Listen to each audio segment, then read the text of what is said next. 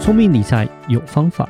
丰盛思维要掌握。我是布大。我是李莎，那些理财专家不说，有钱人不讲的秘密打造你的潜意识。，打造你的潜意识，告诉理财专家不说那些事。大家好，我是主持人布大。我是布大人生与职场的好搭档李莎。布大，是，今天李莎要来分享一本书，对这是分享这么多书的第一次，李莎觉得很紧张，哦，一本很困难的书。也不困难啦。如果你今天给我一本那个什么做 coding 的书，我可能从第一页就看不懂，放对，弃就。放弃、崩溃之类对的。它算是比较偏向一个商学院会选择的书啦。 OK，然后先讲一下，它这本书是一个外文书，然后有翻译成中文。它书名叫做猜《猜猜看 不是，书名叫做《变通思维》。》，是，对，其实李莎有时候会讲说，诶，为什么李莎会喜欢挑书？嗯，就是因为李莎会一天到晚讲说，在台湾谁都可以出书嘛，对，那不营养的东西一堆，就跟维他命一样嘛，到处都是嘛，吃什么才会补到？对，书也是一样，你不能乱吃，不能乱看。嗯所以李莎当有然有专访过的作者，都基本上都是李莎有算是认可啦。看过他们的书说啦可以，有对，内就是容的，可以啦，是对，就至少会学到东西这样。嗯那这一次选到这个外文书，李莎之前也有分享过什么，就是有钱人的思维啊，对对对对嗯对可是这一本是新的，然后李莎第一次觉得我又回到大学时候了，哦，就是非常的，就是像教科书那种感觉，是不是？边看会怕老师来问的感觉。这内容感觉听起来是非常的丰富的样子。内容应该是说有点深度，嗯，对，就是他会探测出你脑子有没有东西，哇对，所以会心虚。哇，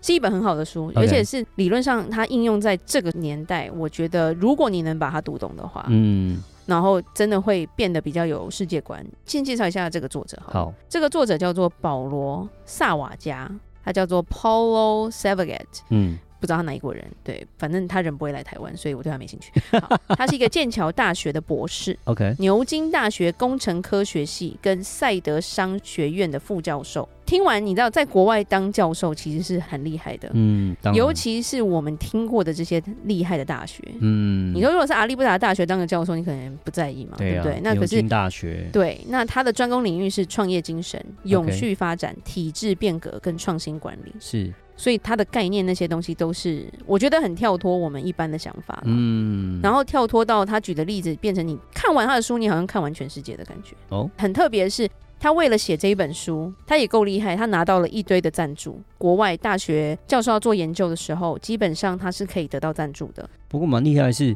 写书之前就拿到赞助，我觉得蛮厉害，所以他是把它当做一个类似，可能像一个 project 之类的，应该是说他来做想要去做一个变通思维的研究研。究，对，所以我觉得他应该也是口才很厉害，所以他可以说服这些公司啊，或者是学校去出资让他基本上环游世界吧。然后做这个研究对，他去了巴西，他去了非常多的地方，很多的公司，从大公司的高层，然后到跨国际组织，甚至到亚马逊就 Amazon 偏远的地区这些地方，然后巴西的贫民窟，他都去做一些实地的采访跟研究。哦，所以他写这本书，他是基本上有去，就是等于是环游世界，然后去访问不同地对方，的，应该没有游啦，都在嗯我想这种就是学访问者了，对对对对，学者都不懂得玩，他们是只懂得研究。嗯，对所以他得到很多的奖项，甚至在英国的外交，然后跟巴西的科技委员会都有很多的研究奖学金。嗯是，很厉害的是，他这个是社会科学，嗯社会科学可以拿到这样的奖金，我觉得非常厉害。对通常是不容易啊，药学啦、是科技的部分对对要拿到对对 funding，其实是很容易的。没错，对，所以我们要讲一下他今天讲的变通思维。嗯，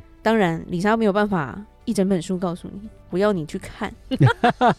你先大概结节一些重点告诉我们，让我们这样子可以更加的对，了解这本书，然后再去读。是，因为今天就是要精简，我们可能分两集来讲，因为一集李莎可能会崩溃，对，可 能从头都在绕口令之类的。嗯，对，我们要精简他，他这一本书他花了三年，他去了九个国家，哇，对，然后他访问了非常多不同样的人，去找到他所创造出来这个变通思维。是变通思维目的是为什么？是要来解决问题的。是，其实我们讲了很多思考模式，这些其实都对我们个人会很有用了。嗯他这个是甚至进展到对公司有用、对国家会有用的一种变通思维，是，所以才会说他会比较深。嗯因为他研究的个案是我们碰不到的个案。对是，好，那今天这一集我们就来讲一下说他讲的会变通的人，他叫变通大师，嗯会采取四个变通思维，有哪四种是变通思维？其实这四种李莎先很快地讲完，第一个是搭便车，第二个是钻漏洞，哼，第三个是迂回策进，第四个是退而求其次。听起来好像都不太好。对，好像都不是太好的一个形容词，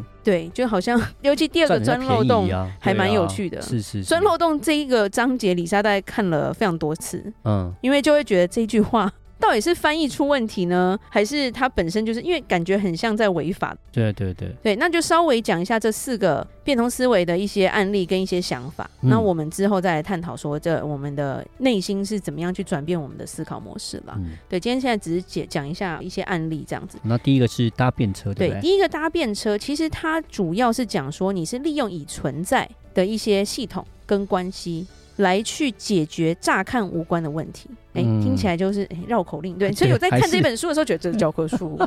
但是它。这本书它为什么？我觉得它为什么能，因为在国外你能出书都不简单嗯啦，甚至它已经翻成中文，因为它的东西它有非常多的案例去做举证，嗯，所以就算说我看不懂政府之间的关系，国外政府的东西对我来说太难了，但是我至少看得懂一些生活的东西吧。嗯对，他有举一个例，譬如说像海绵宝宝，谁不知道？ ，Sponge Bar，对，海绵宝宝那时候他就是要出电影的时候，是，他的搭便车方式，因为广告也是可以搭便车的，对对对，所以他是借用葛雷的五十道阴影的海报嗯，去想出海绵宝宝的海报。哦，OK，OK，对，然后因为那时候格雷的五十道阴影很红嘛，对但那对个对算是对十对九禁的电影。是，所以他就做了一个说海绵宝宝先生要见你了，就是用他的话，但是做成海绵宝宝的背影。嗯，对，然后就 OK 变成说，因为很多可能成年人会去看，但是成年人可能看到海绵宝宝，第一个会会心一笑啦，第二个就变成说，诶，如果我们在看这一部的时候，小孩可能可以去看海绵宝宝的电影。嗯，OK，所以他因为这样，他成功的把他的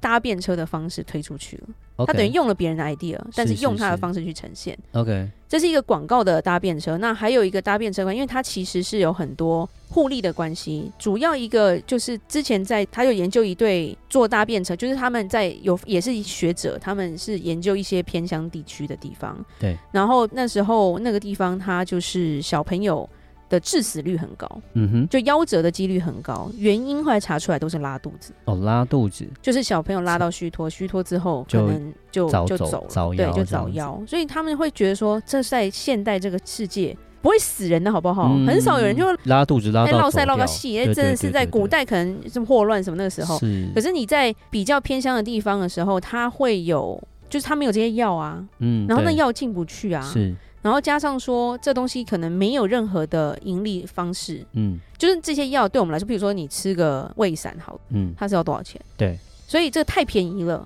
所以商人不想做。不想赚那个钱，我进这个我根本赚不回来，我可能还要亏钱。对对所以他他们后来想到的是搭可口可乐的便车，哦，就送可口可乐来的时候就放在里面这样吗，应该是还说可口可乐厉害到不管世界任何一个角落都有， 都有可对口可对乐。对对对对，所以他们就去跟可口可乐谈说，就是因为你的可口可乐你包装总有空隙嘛，嗯，药品是很小的，对对所以你的对空隙我们就是塞药进去。嗯，等于一起出柜子，但是他们也是是在合法的状态下出来啦。对，然后就这样子，因为这样子就拯救了这些小朋友，嗯，然后甚至是就是会再进一步的开始跟政府去协商，或者是就是他把它越做越大就对了。那就是嗯一个很成功的搭便车的例子，是对，它就算是一个互利的关系嘛。是，那甚至有些是寄生的关系。那还有一个成功的案例就是我们的 Airbnb。嗯， Airbnb 一开始，他不可能一开始就说我有这么多房源，大家可以随便入住，没有对不对？他也不可能说他他住在都住在车库了，他怎么可能马上就创造出一个平台，然后可以刷卡或干嘛的？所以他一开始其实是用一个我们在美国都曾经用过的一个二手网站，嗯叫做 Craigslist，、啊 q u a c k l e s s 就是以前我们要卖车或者是我们要卖旧的东西，二手它曾经是一个还不错的平台。二手交易平台网站，而且很多是面交的平台，呃对对对它叫 Craigslist，就是你房子都可以上去卖，就对，嗯因为它没有在抽成的，对对对对他啊一开始是用这个起家，是所以他等于也是搭了 Craigslist 的便车，然后变成现在的一个上市公司。所以搭便车很好理解吧？嗯，对你这样讲一讲就比较具体，对。嗯那第二个叫钻漏洞，这个就好有点难理解了，因比较为我觉得我们是内心有个道德标准。好像是做坏事的看感钻觉，漏洞这三个字就觉得哈，这变通思维，这个东西是叫你做坏 事， 对啊，对不对？钻法律漏洞还对，是什什么么叫做干嘛诶的法律漏洞也是钻漏洞啊？对是我在看他的时候，我觉得他也是有一些道德跟法律的一些，就是很难灰色地带之类的，嗯，对，就是其实他的强调就是说，有些不公平或者是非正式的一些东西，造成你对实现目标的一个障碍的时候，嗯你的变通就是去找漏洞钻。 ，OK，哎，很妙吧？这个嗯对，还是这不能蛮教饶小舌，孩，对不能真的教是小孩。好好饶舌，对，其实有几个例子，它有些例子真的很难，有些例子就是非常的、非常的 politics，非常的政治，嗯 而，且是国际政治哈，好没有那么简单。是那先讲说，譬如说好，动物保护法好了，对，动物保护法它基本上就是它用动物保护法去继续在一个独裁政权下去改善了一些异议分子受酷刑折磨的处境，就是因为他们要去钻漏洞，所以他们这钻漏洞最多就是律师会做的事情。律师要干嘛？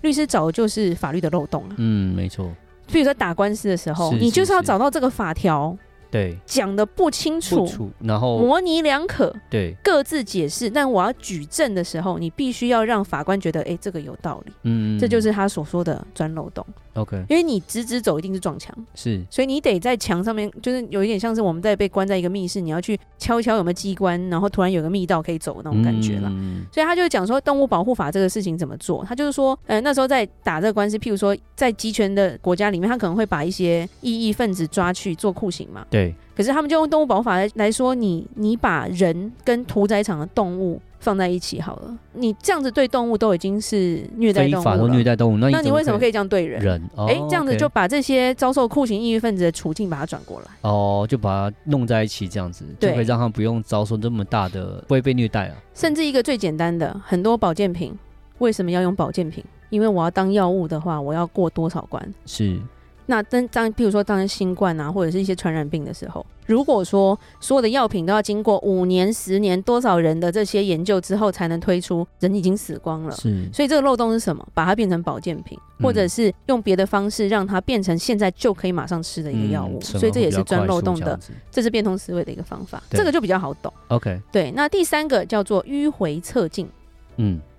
迂回侧进，哎、这个中文也真的是翻的有难，嘿，嗯我还要想一想这字怎么写。嗯，那其实迂回侧进就是说一样啊，直走还是会撞墙啊，对，所以你得想办法转个转个弯。弯，OK，就我觉得他最好懂的一个案例是，譬如说在印度，对，因为他们卫生条件不好嘛，我们知道嘛。是是是然后他说，基本上有些城市就大家都会随意的上大厕小所便，，嗯，对，尤其是男生比较简单嘛，是有是一面是墙就可以了。对对对对不对？他说这样造成卫生的非常的不好啊，然后或者是脏乱啊。，对，店刷怎么办？你去禁止他啊，你没有在管的时候，他一样照你看尿不到不啊管就你尿了嘛，哎对对啊，啊你就，抓不到我，让你罚钱，你要抓现行犯啊。对啊，对啊，对啊，然后他们又没有这么多的钱，可以说哦，我全部装摄摄像影头，机不可对不能对？嘛全部装摄影机，对啊，没有人每天在那边看谁尿啦，尿完是还啊要看他脸长什么样子，对啊，然还要后有去抓它，好常常累都哦是晚上嘛，是啊对，然后所以他们做了什么方法？我觉得这个迂回侧进就是一个非常变通的方式。印度人是很迷信的一个国家，对，他们就是有神就拜，就是对嘛，我们有看过一些印度的电影，就是只要有个石头，你把它画成红色，就有人拜了，不知道为为什么啊、嗯，他们就觉得哎、这个有法术这样子，所以他们现在就把墙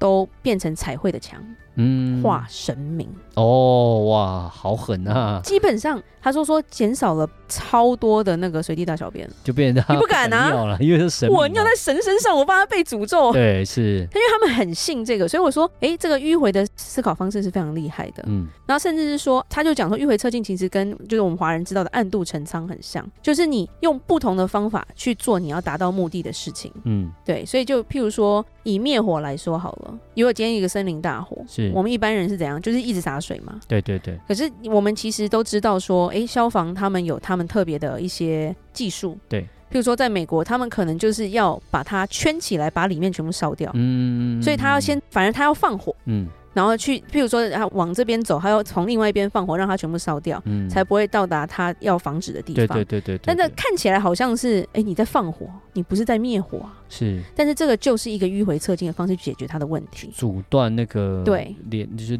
就继续烧下去的几率，对，所以这如果说不会变通的话，你一直洒水，基本上没水了，然后之后就崩溃。对，嗯然后最后一个叫做退而求其次，是退而求其次不是结婚哈啊，这个不需要你就少选第二个哈。 对，其实很主要，他是举了非常多的公司行号来讲啦。那最有名的就是现在全世界第一或第二的 LVMH 嘛，嗯是对他们那时候在疫情的时候，因为他们有很多生产，比如说化妆品的工厂这些对东西，可是你在疫情的时候，真的没有人会，没有人化妆啊。嗯没有人出门啊，所以他那个时候，他很聪明的是，因为物资其实医疗物资非常缺乏，是他把他的工厂，因为能做化妆品，基本上他能它就能生产干洗手，嗯，因对为它原料其实也都有，是因为反而更简单。对，所以他那个时候，他把工厂都改成出了干洗手，嗯，然后送给他就是那欧洲那些国家。主要这不是为了来赚钱，但是嗯他把他公司的形象，就因为一开始他是就是奢侈品嘛，大家会觉得他是叫大家奢华乱花钱，对对对就他把他的形象改成一个哎、很公益、是，非常的有善心的一个对公司，这就是他退而求其次。嗯，我今天反正什么时候改不变做，我也没有办法做什么，是那我不如我就退而求其次。甚至加密货币也是因为这样的一个变通思维才产生的。嗯，对，那今天这本书还没讲完，但然后我们只是先讲一下变通的四个思维。前面的四个思维其实要方式，这边已经要看两个小时以上了吧？这个书，李莎看书超级快，但是这边真的是有有花到时 间。我蛮酷的，对我觉得他讲的这个思维啊对跟举个例子是蛮好其的，其实这本书，如果你现在是个教授，我真的觉得你如果是商学教授，你就是叫你学生看吧，嗯，然后课堂上可以讨论。是，对，甚至是有些公司行号主管也适合看了。嗯，那我们今天先把这四个思维模式讲出来，下一次我们再讲一下说，哎，那你内心的一些我们固定思想的一些转变要怎么处理？好的。好，那我们今天就讲到这吧。如果有任何关于理财的问题，欢迎留言或寄信给我们。欢迎加入我们脸书的社团，和我们多多互动哦。打造你的潜意识，让你谈钱不再伤感情。我是布大，我是李莎，我们下次见，拜拜